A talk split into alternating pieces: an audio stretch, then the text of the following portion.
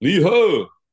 This is Mike Laree, and you are listening to the Seven Line Pod, the only Chinese speaking podcast about the New York Mets and all things New York. This is a Queens bound 7 train. The next stop is Times Square, 42nd Street. Hello，欢迎搭上七号车，我是一哥江一昌。在接下来半小时里，我们将带你从曼哈顿到法拉盛，从美国到台湾，用我们独特的经验来跟各位分析美洲棒球界发生的大小事，希望能带给大家一趟丰富的旅程。好，今天加入我们讨论一样是我们的 G 来 G，你好啊，好饱哦！你又吃什么了？也不是今天呐、啊，就前几天我们不是去吃烧肉吃到饱吗？对啊，跟各位观听众透露一下，我们前几天跟几个这个富邦的。前同事有富邦协同的，对，全部都是富邦协同的，有现役的，有退役的，对。那哎，顺便小爆料一下好了，之后会有其中一位吃饭的人来当来宾，是香的。哦，很香，真的很香，很香，真的。有史以来第一香的吗？对，因为我们这个节目有史以来只有目前只有一位女来宾，对，那我会觉得我们接下来要请这个来宾应该是比。呃，上一位来宾香一点点啊，对啊，那可以这样讲吗？会不会歧视啊？什么比较香一点是怎样？不会啊，因为上一位来宾我跟他很熟了，他应该不会在意说这个，就是我觉得别别的别别人别人比他香这件事情。OK，嗯，好，对，那我们那吃一吃，我我们我之后在群组里面讲嘛，我就觉得说我们这种年纪差不多都是三五或以上的，所以应该很快就饱了，结果就是一直。我觉得我们我们一直没有停下来嘛，桌子都没有空，然后一直一直在点餐，然后最后到、嗯、到最后加点的时候，还是觉得好像还是可以继续吃，对啊，那种感觉。我我这个人食量不大哎、欸，所以我真的很少吃吃到饱，吃到就是时间到了，我还想要再还可以再吃。通常很多时候我好像一个小时内我就会吃饱了，因为我真的吃饭吃很快。我不知道是因为人人多呢，所以有聊天呢，所以吃的比较慢。可是那天真的就是结论应该是人多吃吃到饱，可以吃的比较尽兴。应该是对啊，就一直一直讲话，可是也没有停吃，也没有停下来嘛。我是一直有在吃，就是对啊，对，到最后还是还是觉得可以再吃甜点，或者可以再喝饮料，或者可以再叫东西来烤，这种感觉。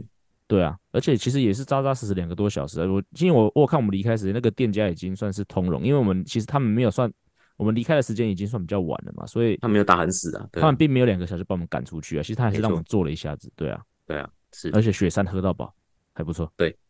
在三重三重国小站附近的烧肉店，对，对，不用讲名字。好了，那节目一开始哦，这个礼拜有听众抖内有听众留言，那我们还是先来请 G 帮我们念一下哦。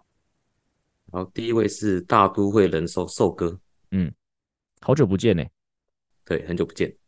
内容是易安居安，虽然没抽到球衣，但还是趁着感恩节来小小抖一下。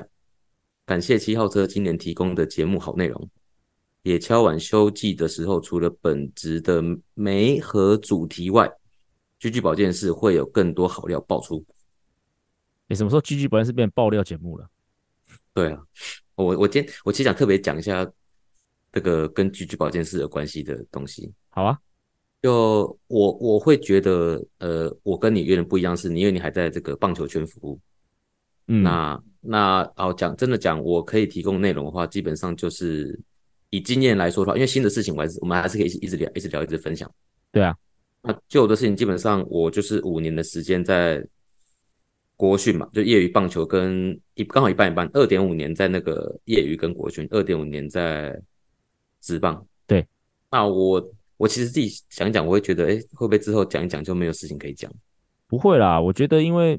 就是因为我们也不是真的说一直就是挖以前的料来讲，我们其实就是我们通常还是会搭配一个时事啊，就我们会搭配一个时事，然后去想想说我们过往经验有什么。而且虽然说你离开棒球圈，可你还是在你还是在运动界里面啊。运动界假设说还是会有些伤害啊。假设说呃，当然不希望这个事情发生在任何人身上。假设说后来遇到一个什么前十字韧带的，这个像嗯，搞不好足球比较常见嘛，也许你就可以去分享啊。或者你遇到一些呃比较像是。足权会有伤害，也许你也可以来讲啊。这个我觉得应该还好啦。对啊，就是我觉得顺其自然啊。就是新闻永远是，我觉得新闻永远会比我们想讲的还要多。就像其实这个礼拜，呃，因为我们有一些已经预设的内容了嘛。但是其实这个礼拜包括什么六十的名单啊，然后包括呃什么安乐自大啊这些，其实都很好，都很都很好聊啦。不过我们都放不进去啊，所以我是觉得说也不用太太觉得说好像没有东西可以聊，我觉得应该都有东西可以聊了。好，不过这边我觉得，我觉得可以先讲一个，这也不算是料。好，那我觉得我是自白了。嗯，就是其实，呃，我那时候在业余跟在职棒的时候，其实我是没有现在体育署这张的防护员证照的。哦，对，但不过我原本想要考，但中间遇到一些嗯行政的因素，就可能学分有变，然后我要再去重修一些课程。那当然，一还是可以必须要去考的，只是那时候最后没有去考。嗯，对，那这个我觉得之后有机会可以再稍微聊到，假设有相有一些那个比较接近的主题的时候，我觉得可以聊看看。对，没有那张证，可是你是你是扎扎实实完成了那个嘛国体的防护学程，不是吗？是是这样说没错。对啦，所以也不用自己太妄自菲薄了。我觉得你该有的东西，该有的这个专业知识还是有啦。好的，而且除了专业知识之外，你是人和大师，不要忘记这件事情。社交界的，对，社交界的天才。好的，好，下一则留言，下一则是 You Can 还是 You Can？哎忘记问他了，不过他说他这这不是他的，他不姓康啦，这是他的名字。对，OK，好，那他的内容是原本只想说帮江教练冲一下人数，毕竟没有五倍券，几率应该不高。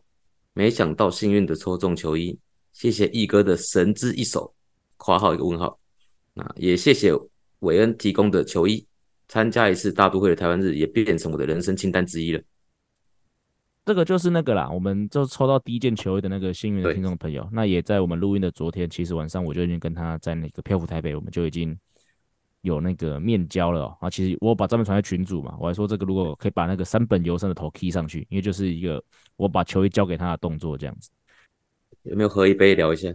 喝一杯聊了一下，是一个蛮蛮不错年轻人呢。这样就我这样好像我这样好像我比较年老，差我一轮。对啊，哦，我觉得不是 不是他年轻，哦，我觉得是我老，因为他在上班啦，啊，他也是上，嗯，他也就是这个正常的上班族啊，是，是，但是我差他一轮，所以感觉是我老。对，嗯，他其实之前就有人就有提到说，他其实冠真是他的偶像嘛，就是数据，数据分析是他的偶像嘛，对啊，然后就聊一下，那他自己当然目前做的好像也不是什么真的数据相关的东西，不过他他感觉有兴趣，感觉他的他的意思是说冠真现在做的事情就是。他梦想想要做的事情，他很佩服冠真有这样的勇气啦。那我也觉得在这边也是趁机鼓励他一下，也是鼓励任何的听众啊。其实，呃，真的不用嫌晚啦。真的，你觉得你有这个热情，就去多方的研究嘛，多多研究，然后多多的发表嘛。当然不是一开始就去，不是叫你抛下你现在的工作去追求那个工作。可是，呃，有很多管道嘛，包括你在网络上发表文章啊，让先让人家知道你懂这件事情嘛。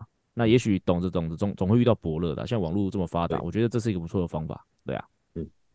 好，听众留言的部分。好，这位是来自季春生，嗯，Mr. Chi，不是那个季华文，不是，应该刚刚没关系吧？应该没有。季华的季不是这个季吧？是吗？我也不知道。哎、欸，好，算了，好，重要。好，好，它的内容是想问一下大毅哥和居居，在台湾哪里可以买到棒球相关的周边商品？明年初计划去台湾旅游。像那种 Team Taiwan，或者是像亚运会或到 BC 上台湾队戴的棒球帽，哪里可以买到？台湾有没有像美国这边 Dick's 这种的综合体育商店可以买到这些？谢谢。呃，台湾的综合体育商店，我可以想到就是迪叉农嘛。可是迪叉农卖的全部都是那种很公版的运动用品，他应该没有卖那种就是属专属球队的。因为美国的像 Dick's Sporting Goods 这种。你在你可以买到他们在地球队的这个商，比如说像亚利桑那 Dick's Sporting Goods，你就可以买到响尾蛇啊、太阳队啊，甚至你可以买到亚利桑亚拉亚利桑那州立大学的一些这种运动相关商品。可是，迪叉农好像只有买只有办法买到他们自己的所谓 generic 的那种，就是非常公版他们自己的那种球帽啊那些东西而已。所以，综合体育商品店应该买不到，应该买不到中华队的衣服或球衣球衣吧，或那些球帽。我觉得最好的管道应该是网络，对，对，如果我要猜是网络。不过，G，你是不是知道有一些呃实体商店是有机会的啊？台湾有综合体育商店，就像体育用品店，但是他想要的东西应该会比较像在棒垒专卖店，就小比较小的，对不对？体育用品社，对不对？或者就是那种专卖棒垒，嗯哼哼哼哼，就是可能有一些在地棒球场附近一定会有，新庄棒球场对面有一家，我知道，对，有一家。那可是。他如果是想要特定的东西，像 WBC 戴的话，棒球帽它就是 New Era 的嘛，那可能就就嗯就比较难，或者他上网买，我觉得因为有时候比赛比赛完了就买不到了嘛，他可能就停产了。对，那 Team Taiwan 那些东西，假设是呃美津浓的话，其实棒垒专卖店应该还会有一些剩余的货，嗯、中华队的帽子啊、哦、球衣啊，或者呃加油服那种的。是，对。那像最近那种台湾狗的话，那个可能我觉得是最难买的东西。中职商城吧，我可以想象是中职里面可能会有。对啊，对。那我觉得，假设他有办法提供他什么时候要来台湾或者哪一区的话，我也许可以帮他找看看附近有什么他可以去的棒垒专卖店，嗯、或者他停留多久，有，有没有、嗯、有没有时间去网络购物，然后寄给寄到他的饭店或其他地方之类的，好像也可以。对啊，那、啊、另外就是也 shout out 一下，就是我们另外一个好朋友，就是鸟尾，我知道你一定会听。那他是专门在收集这些东西的人，所以如果你有什么更好的这个管道的话，也让我知道一下，然后我可以帮助这位这个我们这位听众朋友。嗯嗯，好，那接下来哦，我们稍微聊一下大都会话题。我们已经很久没有聊大都会话题了，不过这礼拜刚好有一些小小的消息哦。呃，因为现在大联盟是处于这个所谓休赛季嘛，自由球员期间嘛，不过今年自由球员是非常的慢。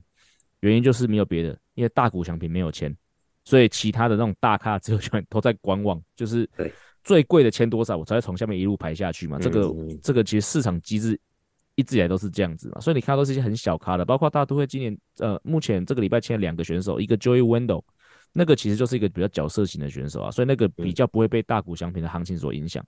对，那另外一个签的我们要讨论的就是这个前洋基的王牌 Louis Severino。洋基队的四十号的传人嘛，对啊，很多台湾球迷戏称嘛，因为就是王建民离开之后，他就穿上了四十号，而且他其实有几年投的成绩也很像王建民，嗯，不过我后来去看一下他的成绩哦，很不幸的，他的成绩也跟王建民一样，就是出道的前两年就是巅峰，嗯，据你对他有什么印象吗？呃，印象中也是巅峰时间很短，但后来是变得有一点玻璃体质，小玻璃的那种感觉，对，很多人都说是玻璃体质啊，对，所以。签这个，我想你呃也不会是长约嘛，一年啊，因为你也不知道他的近况如何，他也没有本钱跟你谈谈长约啦。对啊，对啊？的确这几年哦、喔，就是 Severino 给人家的印象就是玻璃人，而且我真的会去查了一下，因为虽虽然他在洋基队啊，可是毕竟我不住纽约嘛，所以不会像我以前还住纽约的时候，虽然说是喜欢大都会，可是还是会去关心洋基的球员。这几年真的对洋基球员是没有很熟悉，只知道他是。洋基队的王牌嘛，可是我真的没有意识到他已经很多年没有没有没有那么强了耶。就是他上一年最强时候大概是一八年，然后一九年受伤投不多，二零年是疫情，然后二一年他也投了很少，二二年反而是投的比较多的一年，然后成绩也不错，防御率三点多，可是他的投球局数也就一百多局吧，然后先发也只有十九场，也就是他大概也还是错过了三分之一的场次这样子。嗯，那去年也是投了差不多。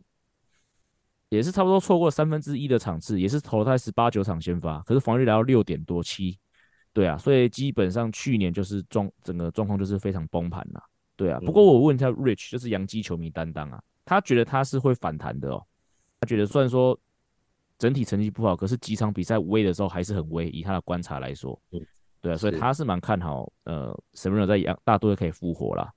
不过我觉得不管怎么样啦，对于大都会来说，这个签约应该就是一个。进可攻，退可守吧。反正就你刚刚讲到嘛，就是一年一千三百多万嘛。啊，如果他投的很烂，反正就是一年，就是忍耐一下就过了。对啊，那他如果投的好，那球队战绩也好，那他是有可能成为我们今年冲击季后赛的至少是二号、三号的这个投手的角色嘛。也许跟千鹤可以一起扛。那我相信大都会的这个签约动作应该还没有结束了。我觉得还会再签一至两个先发投手，当然希望是三本或者是其他选手都有可能。那假设另外一个状况投得好，那球队战绩跟今年一样烂，那也没关系嘛，我们就把它换出去，继续重建嘛，继续换台更好的这个新秀嘛。所以我觉得这个对大都会来说，这个一年一千三百万的投资是一个呃低成本高报酬的一个选项啊。所以我觉得这个这个签约我对呃 David Stearns 这个签约来说，我觉得应该是呃值得赞许的。对，就就一个正面的想法来讲，因为我觉得。那你想，你说二零一八是他的算生涯年嘛？对啊，那时候其实他才二十四岁。那你其实说这几年算是应该是年纪在巅峰的时候。对啊，那其实投成这样是有点可惜啊。所以我觉得到二九三十，然后刚好来到大都会这边，还是希望可以有所表现。对啊，对啊，因为二九三像你讲的、啊，这就是当打之年啊，应该是还是有机会谷底反弹的、啊。对，哎，这个礼拜的来宾呢，我们一样请到的就是我们的阿根哦。哦，上礼拜其实跟阿根聊到就是有关体育班的话题哦，我们三个是聊到欲罢不能啊。那这个礼拜呢，其实我们就回归到阿根阿根的老本行，就是他这个目前所从事这个的三铁运动的部分哦。那就请各位听众，呃，接下来继续听我们这个精彩的访谈哦。那上礼拜一直讲棒球，讲体育班，所以换个方向，怎么进入三铁世界呢？嗯，我自己就是棒球受，就是哎，我离开棒球是因为肩膀受伤，那就想说可以换个运动。那那时候也是呃准备升大学，暑假的时间蛮长的啊。那时候很多人会骑单车环岛，我也想说就是哎来试看看好了，就换一个脚的运动嘛。那手使用比较少，应该 OK。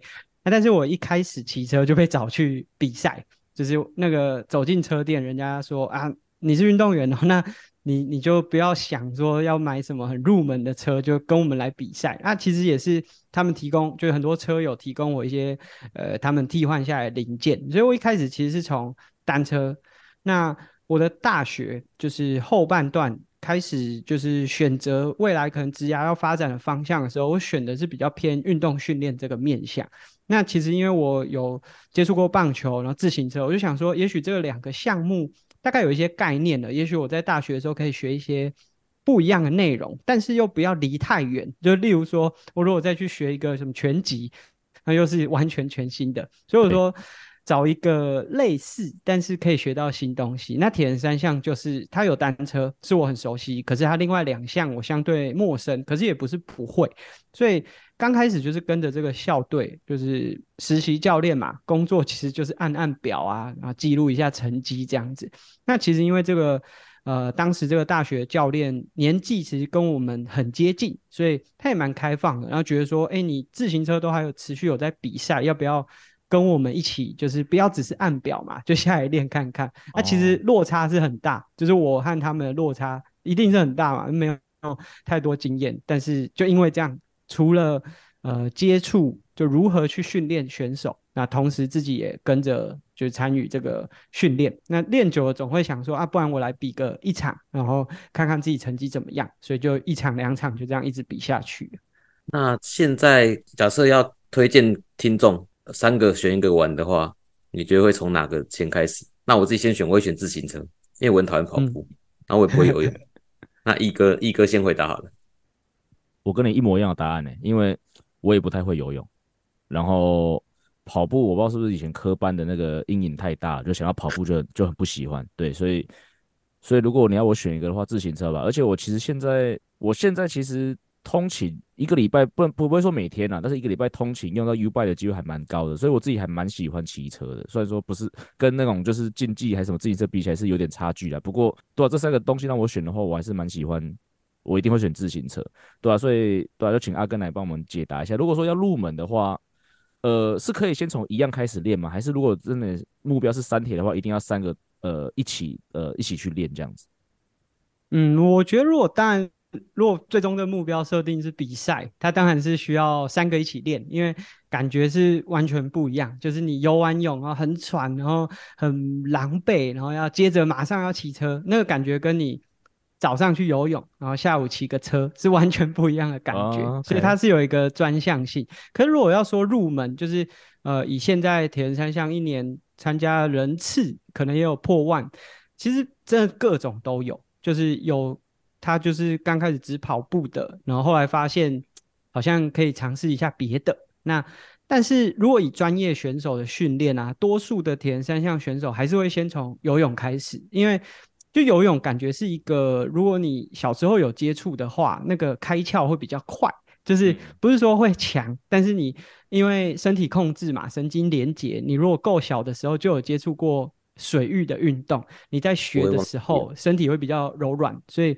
这个是大部分，就我身边，包含我太太，也是有比过世界杯的选手，嗯、他们都是从国小就是游泳的选手，那后面才哎接触这个运动啊。我觉得啊，就是如果要入门这个运动，第一件事情要先赚钱呐、啊，就是这个 运动有点贵啊。哦，真的吗？对啊，应该是自行车比较贵吧？游泳跟跑步也贵吗？嗯，跑步相对是这三项里面，我觉得花费最低的。可是游泳也许装备不贵，可是你想哦，如果一周入进去那个游泳场馆训练，哦，加总起来的费用其实也不少。但当然最贵的还是那个单车啦，就是呃，我就算我们不要说我们比赛真的超级就是吓人的价格，一台单车你要可以比赛，可能也要五六万块。我觉得那对就是一般还没有。接触过的人来说，这个价格真的很贵。就是我说真的，我如果不是这个选手，我一辈子可能买不起，就是不会，不是说买买不起，但不会想要把自己的 预算丢在这上面，对啊。好，那既然讲到三铁，你是这个职业的三铁选手，有没有深刻那个经验很印象很深刻的三铁经验？嗯，我觉得那个经验不是一场比赛，是一整个。就是算旅程吧，就是我在二零一九年的时候，从就是比较业余的玩家，就是转换一个身份，叫做职业选手。不过我觉得这里可以先岔题讲一下，就职业选手的这个定义。就我觉得足球啊、篮球、棒球这种团队的球类运动，它的感觉有点像是啊、呃，被一根被被一间公司 hire，你被一个。呃，团队给你一个固定的薪资，在我这个球团底下工作，那会有高低之分，就是呃，说高低有点怪，但是就是这个待遇有好坏嘛，就有点像我是在船产还是在外商，然后有这种感觉。美美国职棒可能就外商，那我如果没有办法进到外商，可能就是在本土品牌。嗯、那我觉得这是这种球类运动，它就是有一个团队，然后 hire 选手啊，甚至有合约，但我觉得。呃，马拉松也好，或者是铁人三项这种个人的耐力运动啊，它比较像创业，就是每个人他把这个职业选手，就是我们叫 elite athlete 或者是 pro，他的呃获获得报酬的方式不同，就是也真的有些选手他可以做到，我比喻创业变成独角兽，他就是可以光靠比赛拿世界冠军，嗯、就可以年收入千万这样子，加代言吗？呃，其实有的时候有些奖金可能累积起来可以有，就如果你真的是最顶尖的，啊，可是大家都知道，就是创业要做到独角兽很难，是。耐力型运动员要做到独角兽，我觉得可能一年也就一个。对，就这种真的蛮困难的，做到我都知道就是独角兽了。对对对，这个真的是就是是非常困难的一件事，所以对整个职业组里面，其实大部分的选手来说，呃，我觉得大家的。目标都不太一样。那有些选手可能就是他很呃设定他的赛场就是在亚洲，那他也许他可以在亚洲的颁奖台拿到一整年可能两三百万啊，其实以收入来说也是 OK 了。就是我我。举我的意思是说，他可能也有赞助商可以 cover 掉他一些训练的费用。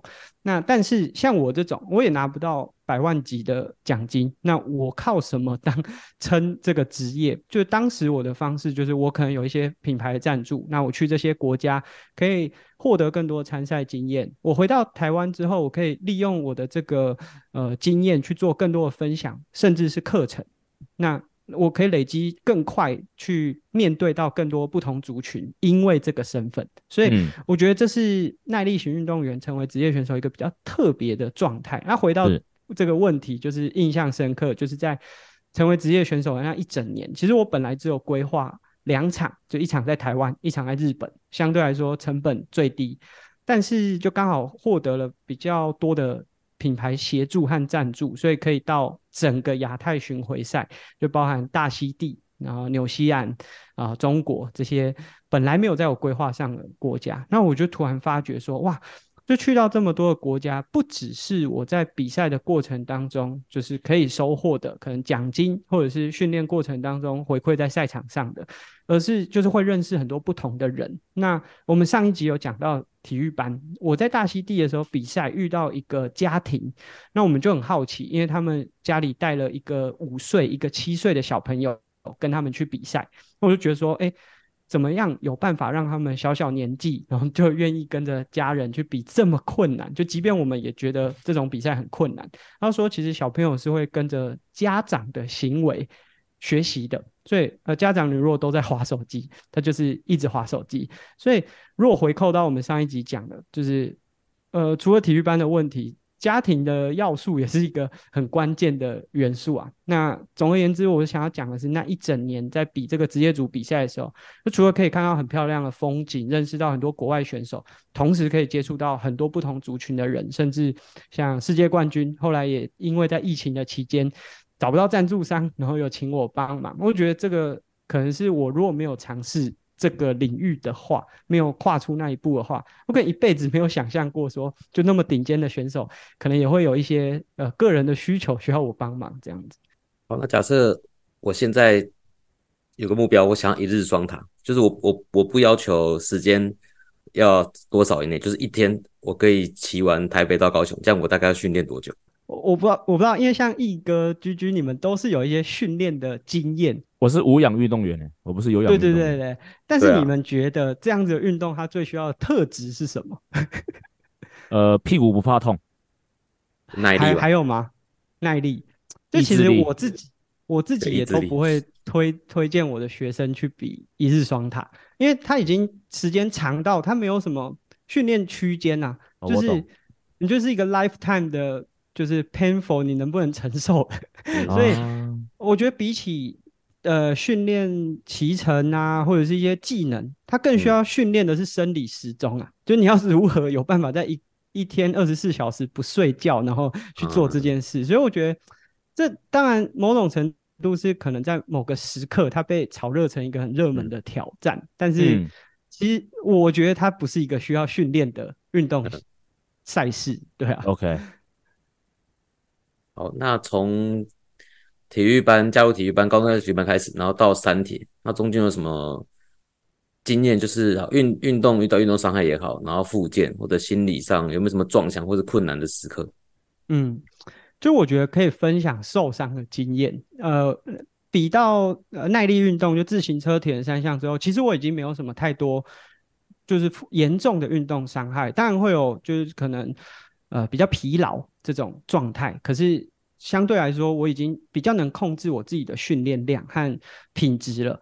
但是在打棒球的时候，刚刚有讲说是因为肩膀受伤，那我是旋转肌腱有断裂。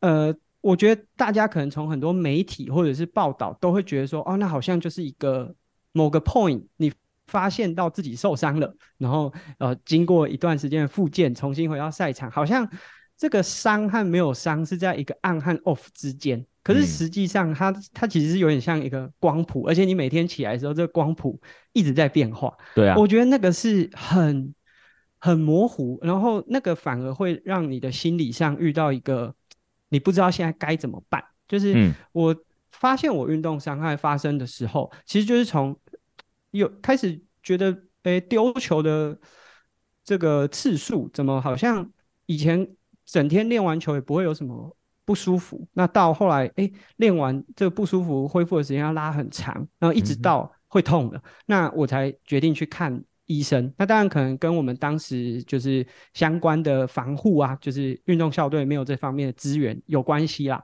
但是整体来说，就是我们不会在某个时刻知道说，哦，我受伤了。其实很少，就是扣除掉大家讲的那种韧带断掉或者是比较高冲击的状况，就是。还蛮多的这种疲劳性的运动伤害，你不会发现。那当你回归到就是复健这个阶段的时候，你可能今天诶觉得状况不错，隔天起来又怎么又退回去，就走一步退两步。那我觉得那个过程当中，心里会很没有，很抓不到重点，然后或者是你不知道你这一段时间的努力，就包含复健期间到底有没有帮助。那我觉得这个是就作为选手那个时候最。困难的点，对、啊，嗯，那再回到三铁这边哦，一开始就是先是自己去比赛嘛，那到什么时间点开始有在教选手，甚至到现在是有，据我了解是有在赞助一些选手的，是大概从什么时间点开始做这些事情的？嗯，其实这个时间线是蛮密集的，因为我自己就是就包含上一集讲说想读体育班，就会马上很很积极的去找寻各种机会和做功课嘛，所以。包含我已经决定说，哎，我想往训练指导这个方向走了，所以包含在实习的期间，其实多多少少会有一些单位有需要助教。大学时期学实习嘛？对对对，大学时期。那我们那个时候是先在校内，嗯、就是因为我们那时候就是北体现在的北师大对，校队这么多，你可以自己去选。那我选择铁人三项，那同时外面也会有很多单位会需要呃助教，因为可能会有一个主教练，但是可能也是需要一些协助的人手，所以会有很多单位会有这样子的需求。那我觉得当时就是很积极的去找到各种不同练习的机会，就是实习教练，你可以边看主教练在做什么，然后就跟着他，然后呃一边学习他教课的模式，然后他训练的架构，然后一边就自己可以累积，然后同时，诶，其实这些单位的负责人可能也会看到你说，哎，你是相对他看到学生当中比较积极的，那他可能会问说，呃，后续。有其他的机会，有没有兴趣？所以从那时候开始，其实就一直有在教课。那只是说，可能是从助教的身份，到后来可以自己 hold 一个就这种商业类型的课程。嗯，那因为我自己从不管是棒球啦，还是铁人三项，其实一直都是受到很多人协助啊。就是包含我打棒球的时候，是有很多外面的这种前辈给我一些经验，甚至球具。那骑车也是，这车店的同好，他们把升级下来的零件，呃，给我用，所以我一直觉得说，哎、欸，如果这件事情是可以一直延续下去的话，啊，我们其实不太需要一直讲说政府有没有给资源，嗯，就我觉得我很喜欢有一个朋友跟我分享，就是如果有一件事情是你会一直讲说政府不关注，但你自己也不去做的话，那就是你其实只是想要借由这个议题去获得更多的。注意，而不是你真的想要把这件事情做好。所以我觉得我们自己都是这样过来，也受到很多人协助。那我们就可以在有能力的情况之下去协助一些选手。所以我觉得当时会去赞助那些选手，一方面是我其实已经获得蛮稳定的赞助商。那赞助商其实呃跨年度之后就会把一些器材留给我们。那这个器材我也就两只脚一个屁股。我不可能一同时骑超级多台车，那也许我就可以把这些资资源下放给下面的选手。那同时，假设他们有一些训练上面的需求，诶，其实我自己也是边做边练习嘛，就帮他开训练课表，嗯、或者是呃解答他的疑问的时候，那我觉得我自己也是获得一些练习。所以这所有的事情其实靠的超近，包含我们是大三开始校内实习。我大四就开始做助教，然后把这个资源提供给我呃比较熟识的一些呃国中、高中的选手，然后大概那个时候就已经成立自己的工作室，然后希望说可以用这样的方式去就获得有点像是自己的平台啦。嗯嗯，好，那我很好奇一件事情啊，就是因为以我们棒球来说，大部分都是比如说在当选手的时候就是专心当选手，那可能退役之后才开始。思考是从呃往转换到教练这个跑道嘛。不过阿根你是自己还有在参赛的这个时期，现在就已经有工作室嘛，然后有在带选手，甚至赞助助选手。那你这样子的状况在三铁是常态嘛？就大部分的职业选手他们都有在带选手吗？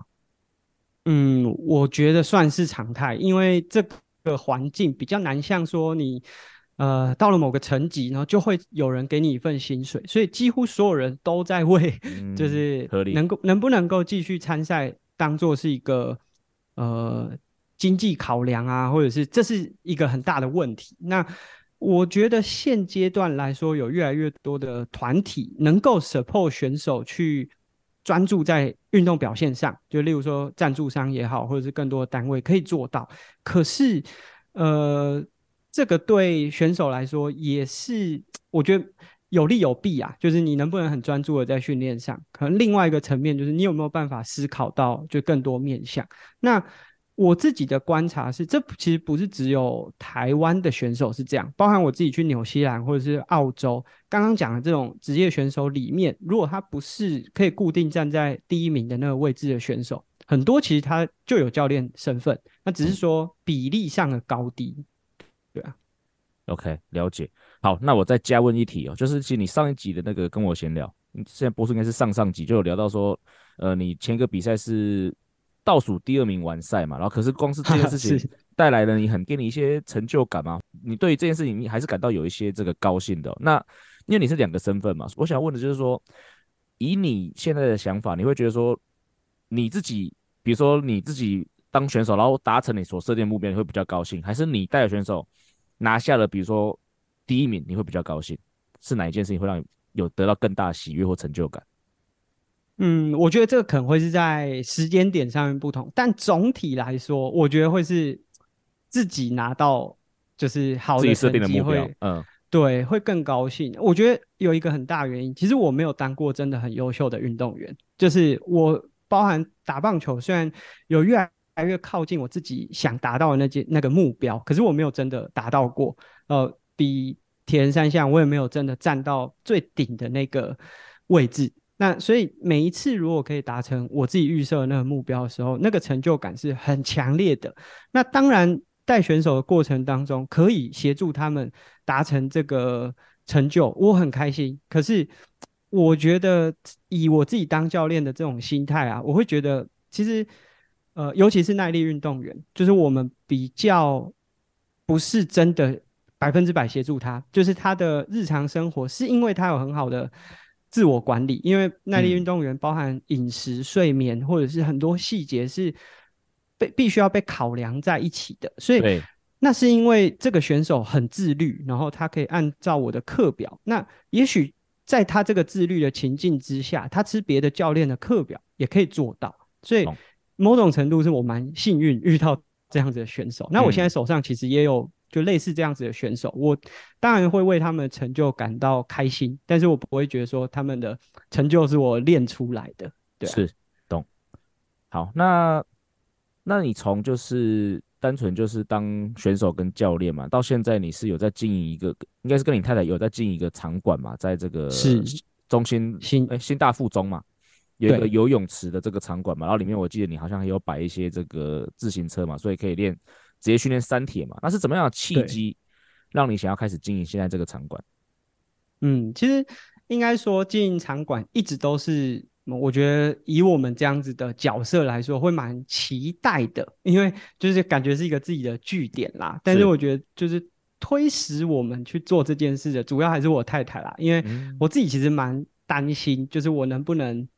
付出员工的薪水，或者是就是哎、哦嗯欸，这其实是蛮大一个压力。像我们现在一个月开支可能就是三十万，那其实蛮蛮、嗯、有压力的。所以，我工作室成立已经七八年，我一直不敢有一个实体的据点，一直都是比较偏接案，然后呃协助别人去执行，然后甚至加入别人的团队，就这是我比较常做的。那但是因为太太从游泳校队，然后她也一直没有办法获得。就是正式缺，那觉得说，哎、欸，也许未来会有可能要转换跑道，所以就在我们有小朋友育婴假结束之后，就决定说，哎、欸，刚好有一个契机是有一个场馆，就、嗯、是说可以努力看看。那我觉得有一个场馆跟没有场馆其实会有就是完完全不同的经营面向。就是如果我没有场馆的时候，我会尽可能的走出去，就是接触更多的呃单位，然后去接到不同的案子。但是有了场馆之后的那个心态，就会我会希望壮大我们周边的这个社群，就是在以学校为范围，可能扩张出去的方圆三公里、五公里内。然后也许不一定是我们就是学员，但是我希望说借由就彼此的串联，可以获得更多的呃就是互动。所以我觉得在不同的。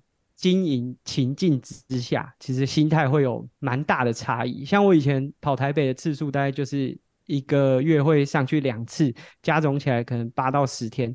可是现在有了自己的场馆，就每次上去就是赶快回来，就很担心说会不会有什么状况是没有 handle 来的。是啊，是。